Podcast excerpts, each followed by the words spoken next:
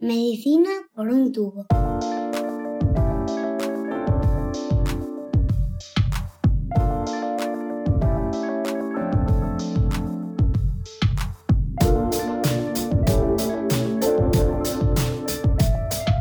Bienvenidos a Medicina por un tubo, el podcast de Roche España en el que tratamos de ponernos al día sobre los últimos avances en la investigación médica.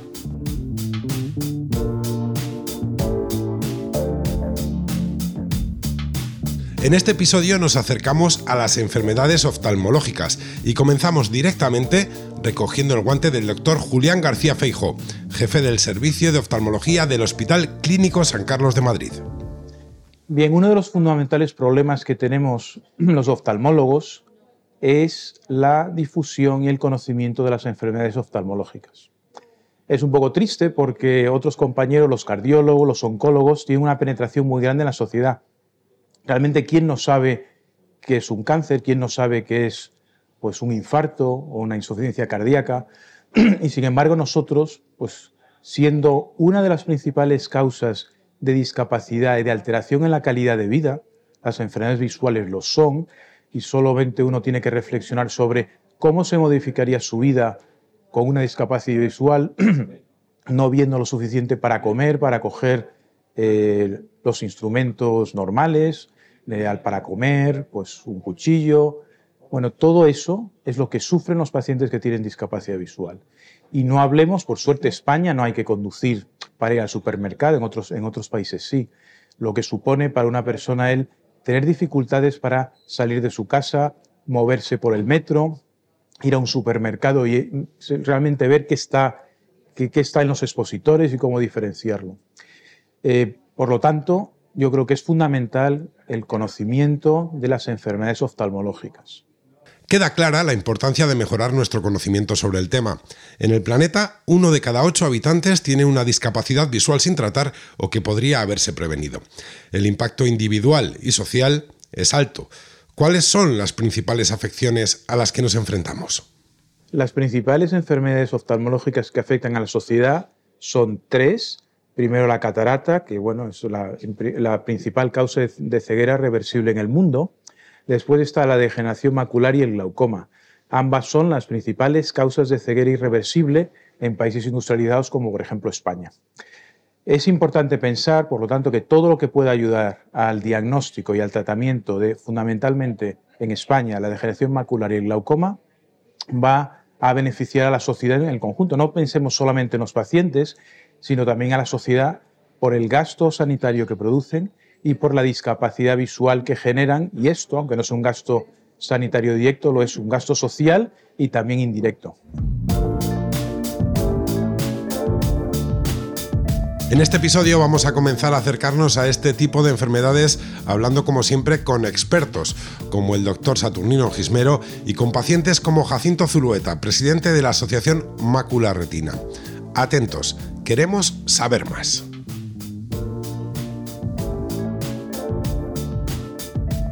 Estás escuchando Medicina por un tubo. El doctor Saturnino Gismero es oftalmólogo en el Hospital Costa del Sol de Marbella. A él acudimos en primer lugar para conocer un poco más sobre las enfermedades de la visión. Doctor Gismero, bienvenido a Medicina por un tubo. Hola, muy buenas. Muchas gracias por vuestra mala invitación. ¿Cree que existe una conciencia colectiva en la opinión pública acerca de las enfermedades de la visión como sí lo existe en otras patologías? Pues verás, por un lado, el sentido de la vista es muy valorado por la gente. La gente, eh, si tiene que poner un sentido por delante de otros, probablemente elegiría la, la vista y ante el riesgo de, que puedan perderla, la verdad es que se genera una gran preocupación. Esto es algo que todos los oftalmólogos, todos los profesionales de la, de la visión lo sabemos, pero sin embargo contrasta muchísimo el hecho de ver cómo hay enfermedades como por ejemplo la diabetes que sabemos o casi todo el mundo sabe que puede generar ceguera y sin embargo se le presta bastante poca atención. ¿Y cuáles son los principales factores externos evitables que pueden causar o intensificar las enfermedades oftalmológicas? Bueno, pues eh, esta pregunta sería muy, muy amplia. Lo que pasa es que si nos centramos a nivel mundial, eh, y en este sentido, pues ya sabemos que aproximadamente, se estima que aproximadamente 1.300 millones de personas viven con alguna deficiencia visual, ¿no? Pues en el mundo, fijaos que lo, más frecuente es que eh, la gente no vea porque tenga un error de refracción que no ha podido corregir o que tenga cataratas. Es decir, que muchas personas son funcionalmente ciegas porque no tienen acceso a comprarse unas gafas o bien a operarse de cataratas. Y, no, nos damos cuenta de la importancia que tiene esto, porque esto los sume en la pobreza, es decir, ellos no pueden ganarse la vida sin visión o no se la pueden ganar eh, lo bien que deberían. Y, no solamente los lleva a la pobreza, sino que les lleva a, enfermar con todo tipo de, patologías. Y centrándonos eh, algo más en nuestro entorno, ¿qué aspectos cree que se podría trabajar, qué más debería hacerse en este sentido? Hombre, en, nuestro entorno lo cierto es que lo más obvio es que debemos promover hábitos de vida saludables desde la infancia, ¿no? Tenemos que empezar a trabajar en los colegios y en las casas. Por un lado, tenemos que incentivar las, actividades al aire libre. Es decir, con esto no solamente vamos a, favorecer la socialización del niño, sino que existen datos que nos dicen con toda claridad que de esta forma podemos reducir la progresión de la miopía, una, patología que es cada vez más frecuente entre nuestros jóvenes. y otro aspecto que resulta tremendamente interesante es promover la realización de ejercicio de forma habitual. Es decir, tenemos que inculcar en nuestros hijos el deporte y, los hábitos alimentarios saludables. Eh, sabemos perfectamente qué tipos de alimentos y bebidas son nocivos para la salud y de la misma manera que sabemos que el, poder alimentar a nuestros niños de una manera sana evitaría la obesidad infantil y, todo el mundo debería tomar conciencia de esto, eh, empezando probablemente por los legisladores. ¿no? La obesidad, ¿por qué es importante? Pues porque, por ejemplo, nos lleva directamente hacia la diabetes. La diabetes, un problema de salud pública fundamental y que las previsiones son mm, tremendas. Es decir, cada vez va a haber más diabéticos debido al sedentarismo y a los hábitos alimentarios que, que tenemos. Y no hay que olvidar que la diabetes es la principal causa de ceguera en adultos en edad laboral. ¿Qué más se asocia a la obesidad? Pues se asocia a la hipertensión arterial, que se puede asociar a una retinopatía hipertensiva o incluso es un factor de riesgo para sufrir oclusiones vasculares de la retina. El tabaco, ¿verdad? Eh, todavía existen muchísimos fumadores y sabemos que el tabaco está íntimamente relacionado con alteraciones de la superficie ocular como el ojo seco, hace que la evolución del glaucoma sea peor, o, por ejemplo, es, eh, tiene una incidencia en la evolución de la orbitopatía tiroidea mm, determinante, es decir, un, paciente que fume y que tenga una orbitopatía tiroidea va a evolucionar francamente mal y además es un factor de riesgo para el desarrollo de las cataratas y de la degeneración macular asociada a la edad. O sea que fijaos, por ejemplo, si consiguiéramos reducir el consumo de tabaco, la, cantidad de, de enfermedades que podríamos estar mejorando. Hay algo que no podemos olvidar y es que la, la salud mental de los pacientes que han perdido visión se ve afectada de una manera muy importante. La, discapacidad que produce la ceguera o la baja visión es causa de ansiedad, de pérdida de autoestima, de depresión, con lo que este es otro aspecto que debemos contemplar para, no desatender ¿no? las necesidades de, de nuestros pacientes. Y en España, fijaos, la exposición al sol, es decir, el sol si no lo tomamos de una manera responsable, pues eh, se ha relacionado con la aparición de queratitis agudas, también empeora el ojo seco o la aparición de patología de superficie como el terigion, como la, incluso las propias cataratas también están relacionadas con la exposición al sol, ¿no? Por no hablar de los cánceres de algunos cánceres de superficie ocular y por supuesto de la piel de los, de los párpados. Eh, en este sentido, me gustaría hacer una mención a, un proyecto en el que estamos colaborando desde el Hospital Costa del Sol con el Departamento de Dermatología, que se llama Soludable, ¿no? y, lo podemos encontrar en, una página web que es www.soludable.hcs.es. Ahí se, es un proyecto que me parece muy interesante, multidisciplinar y que puede hacer mucho bien a la población. Tomamos nota de esa dirección eh, para poder acceder y, descubrir todo ese proyecto. Decíamos al principio que más de mil millones de personas en el mundo se enfrentan a una discapacidad visual pendiente de tratamiento o sin diagnóstico previo. ¿Cómo evalúa la situación actual y qué avances espera para los próximos años? Bueno, pues la verdad es que sin pretender ser alarmista en este sentido, porque es verdad que hoy por hoy somos capaces de prevenir eh, muchos casos de, ceguera evitable, especialmente en nuestro medio, como es lógico, eh, pero, pero es verdad que hay muchas cosas que podemos hacer mejor. ¿no? Existe, por ejemplo, como ya hemos comentado antes, una amplia evidencia de que el control metabólico de la, diabetes, un adecuado control de la misma, permite quizás no evitar en todos los casos las complicaciones microvasculares de la enfermedad, pero, pero al menos sí nos va a permitir retrasar o, minimizar las complicaciones derivadas, ¿no? Que estamos hablando de patologías tan prevalentes como el edema macular o la, o la propia retinopatía diabética es eh, muy interesante, por ejemplo, de cara a la prevención primaria de las complicaciones de la diabetes, que pudiéramos eh, trabajar desde unidades multidisciplinares, que, integraran a, profesionales sanitarios de diferente índole, tanto de atención primaria como de hospitalaria, y, y que incluiría, por supuesto, a personal facultativo y enfermero. Claro, esto es verdad que requeriría un análisis muy profundo para poder dimensionar los recursos necesarios. Esto, especialmente en primaria, donde, donde sabemos que existen mayores dificultades, ¿no? dada su dotación presupuestaria. Pero de lo que estoy convencido es de que este esfuerzo tendría un, balance muy positivo en términos de coste, efectividad y de, y de coste-utilidad. Sí, quería decir que, una vez que ya eh, las complicaciones oculares están presentes, ya damos un paso más allá de la, de la prevención, lo que corresponde, lo que toca ahora es diagnosticarlas y, y tratarlas. ¿no? Y en este sentido, los programas de cribado poblacional que ya están en marcha en muchas partes de España. Eh, en Andalucía llevamos aproximadamente 20 años haciendo eh, telemedicina, ¿no? Con retinografías para el cribado de la, de la, retinopatía diabética.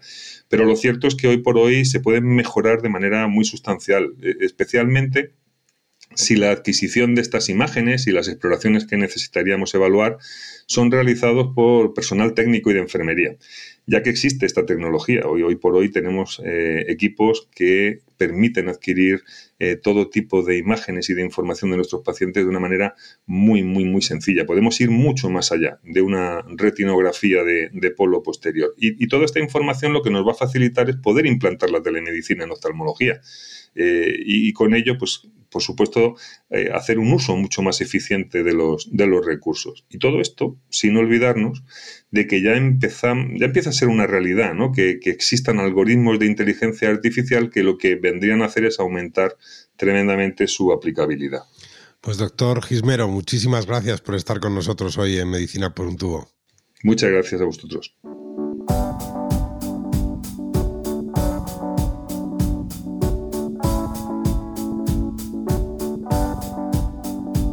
Escuchamos a los pacientes. En la parte posterior de nuestros globos oculares se encuentra la retina. Las imágenes que se reflejan allí se traducen en señales eléctricas, que son las que llegan al cerebro a través del nervio óptico. Así es como vemos. Para aproximarnos a las enfermedades que afectan directamente a la retina, contamos hoy con Jacinto Zulueta. Él es presidente de la Asociación Mácula Retina, una entidad que une a pacientes y familiares de afectados por patologías degenerativas y no degenerativas de la mácula y de la retina.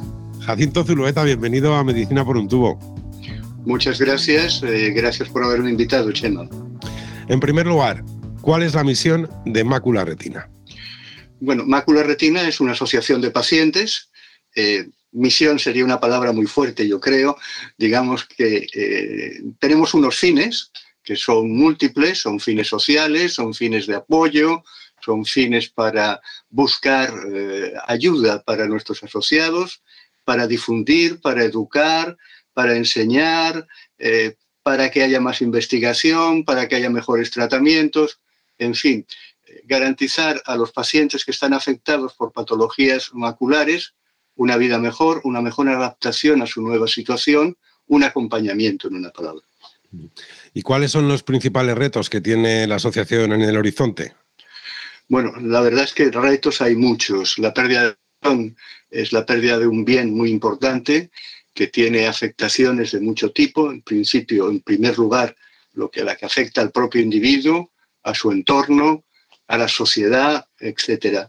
Entonces, los retos que tenemos en estos momentos es que estas personas que estamos perdiendo, nosotros como personas que estamos perdiendo, digamos, esta calidad de vida y esta manera de, vivir, hemos nacido para ver y estamos perdiendo esta visión, estamos perdiendo esta facultad, estamos perdiendo esta capacidad, pues eh, en primer lugar enseñar eh, a las personas que podría haber medios de ganar autonomía si tuviéramos un acompañamiento social que en estos, del que en estos momentos eh, carecemos. Es decir, no hay recursos en estos momentos para personas que están perdiendo la visión para tener una rehabilitación visual, para tener un apoyo psicológico, para tener toda una serie de apoyos que pueden dar más calidad de vida y que pueden dar, digamos, una ayuda a tener autonomía y a tener independencia. Por otro lado, evidentemente nos interesa impulsar todo aquello que signifique una investigación, no solo en el campo de la biología o de la química, también de la tecnología. Es decir, muchas ayudas nos van a poder venir a través de la tecnología y en ese sentido nos estamos esforzando mucho para que esos avances se, produzcan y que esas mejoras, esos nuevos, estos nuevos métodos de, digamos, de ver, aunque sea una visión artificial, pues nos lleguen lo antes posible, ¿no? Hay que aprovechar al máximo, hay que exprimir al máximo la tecnología y la sociedad, digamos, del conocimiento que nos rodea. ¿Y cómo es el día a día de un paciente con una enfermedad oftalmológica? ¿A qué problemas se enfrenta? Bueno, los problemas son, en primer lugar, eh, digamos que es el diagnóstico, es decir, el primer choque es el diagnóstico, es el conocimiento de que tienes algo que te estaba, tú notabas que empieza, empezaba a, empezabas a perder visión, a no ver bien, pero no sabías la causa. En primer lugar es digamos, cuando te dan el diagnóstico. Entonces es el afrontar, es el aprender a vivir con esta nueva realidad, que no es fácil. Y a partir de aquí, evidentemente, hay una necesidad de adaptarse a la nueva situación que nos está rodeando, una, una, una situación que no es fácil porque, curiosamente, eh, la pérdida de visión es un estigma, ha sido siempre un estigma histórico, eh, desde todo, desde, desde tiempos inmemoriales el ciego ha sido una persona apaleada, incluso hay, hay pinturas, eh, Bruegel, por ejemplo, la cuerda de los ciegos, ¿no? donde se ve a los ciegos que caen en un hoyo. Es decir, el, ciego, la persona que no ve, es una persona estigmatizada y ese estigma nos rodea, nos sigue rodeando. Eh, cuando nos tropezamos con un conocido, con una persona, con un vecino, al que no saludamos porque no hemos reconocido, porque nuestro problema nos lo impide ver, somos ya una persona antipática, somos una especie de persona no sociable, no, no social. Y esto aumenta aún, digamos, la, digamos, la carga, de, la, carga de, la, enfermedad y el distanciamiento social. Entonces tenemos que aprender, realmente es un aprendizaje para hacer todo de nuevo, es decir, como si hubiéramos vuelto a nacer. Es necesitamos saber eh, distinguir las cosas, porque perdemos la capacidad de contraste y la capacidad de percibir los colores. Necesitamos eh, aprender a mirar de otra manera. Es posible que, nos vean con la cabeza torcida porque mantenemos la visión periférica, perdemos la visión central. Incluso la mirada es distinta, es una mirada transversal, no es una mirada directa. Eh, tenemos que aprender a distinguir los productos, a ir a la compra. Tenemos que aprender a caminar por la calle, con esa cosa tan, tan complicada que se ha hecho hoy día, lleno de monopatines, de bicicletas, de todo ser, sí, sí, sí, muchos inconvenientes, es decir, muchos tropiezos y tropezamos, porque otro de los problemas que tenemos son las caídas. Es decir, eh, tenemos que aprender a cocinar, es decir, tenemos que aprender a utilizar de nuevo cosas tan elementales como es la cocina y la compra y todo. Es decir, es realmente empezar a vivir de nuevo y si tenemos suerte aprender algo de, de, las nuevas tecnologías, de cómo manejar un teléfono móvil sin casi verlo, o cómo manejar un ordenador sin casi verlo. Para todo esto, las personas que tienen la ceguera legal, la clasificación de ceguera legal, tienen ayudas. Pero las personas que están en el límite, en ese límite de la ceguera legal, no tienen esas ayudas. Es un poco también uno de nuestros fines, es decir, que estas personas que están en ese limbo, porque es un limbo, puedan tener ayudas. Entonces, este es el día a día, es un día, es un día a día muy duro. Es decir, desde cómo distinguir eh, personas mayores, como somos casi la mayoría, que somos, normalmente tenemos más de una patología y que vivimos rodeados de pastillas y de cajas de pastillas, pues aprender a distinguir las cajas de pastillas, que es un drama cuando vamos a la farmacia y nos han cambiado el envase. Es un drama terrible. Parece que es una tontería, pero para nosotros es un drama. Y es eso, y es el vivir sin el cine, o los apasionados del fútbol, pues aprender a vivir sin verlo, solo escucharlo. Y son, es, es un cambio radical de la vida cotidiana. Es un cambio total y absoluto. Eh, las personas que ven, que siguen viendo, no llegan, yo creo, a entender la profundidad del problema. Es enorme. En este mismo programa hemos eh, escuchado al doctor Saturnino Gismero hablar de la importancia que tiene para los pacientes eh, y, en lo que hay que poner foco ahora que es un debate público, la salud mental. ¿Qué tipo de apoyo cree que necesita un paciente? ¿Qué circunstancias se dan? Bueno, nosotros venimos diciendo desde hace muchos años que la pérdida de visión es un duelo, una pérdida. Cuando tenemos la pérdida de un ser querido, o incluso de un animal de compañía, bueno, es una pérdida, se produce y el duelo y al final se acaba ese duelo. Cuando hay una pérdida de visión, esta pérdida de visión puede durar mucho tiempo, puede durar años, pero el duelo no se cierra. Entonces, vuelvo a incidir otra vez en la importancia que tiene el, perder eh, una facultad sensorial tan importante. El 80% de lo que percibimos se percibe a través del sentido de la vista. Entonces, esa pérdida es terrible. Y no hay un acompañamiento psicológico, es decir, no hay una ayuda psicológica para, para estas personas. Nosotros hemos reivindicado desde el principio, desde el principio de haber nacido como asociación, que en el momento en que se le, se le hiciera, se le haga el diagnóstico a un paciente que va a tener cualquiera de estas patologías que produce pérdida severa de visión, no tendría que estar el oftalmólogo solo comunicando el diagnóstico, porque incluso para el oftalmólogo es un problema, es decir, eh, es un, él no tiene recursos, él tiene un problema y él no tiene recursos para afrontar, para dar una solución. Entonces, incluso para él, realmente es, estar mal, para el paciente también. Entonces tendría que haber un oftalmólogo, tendría que estar a su lado un psicólogo, tendría que haber también un rehabilitador visual. Y en algunos casos también tendría que haber un asistente social, porque esta persona pues va a tener que recurrir a rellenar formularios, a hacerse entrevistas, a, reunir papeles para lo cual ya no está preparado ni tiene, las ni tiene habilidades, ni tiene, vuelvo a insistir, esta, esta capacidad de ver. Ve mal. Pues Jacinto Zulueta, muchísimas gracias por acompañarnos en Medicina por un tubo. Muchas gracias a ti, Chema. Un abrazo.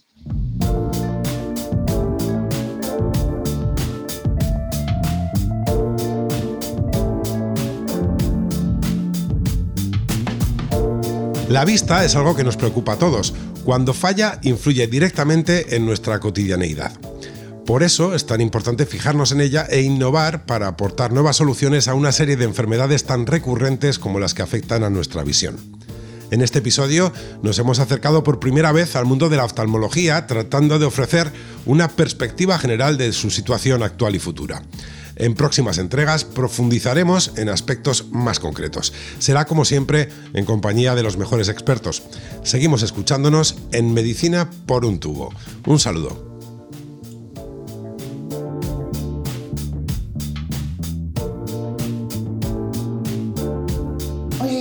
En el próximo episodio de Medicina por un tubo.